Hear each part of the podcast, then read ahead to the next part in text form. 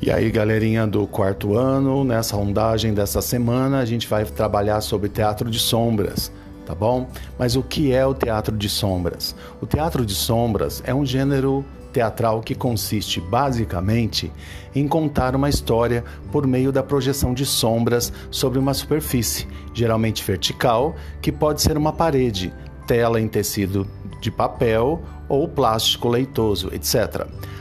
Para isso, os elementos da história podem ser representados por figuras criadas com as mãos, figuras recortadas, bonecos, objetos ou pessoas.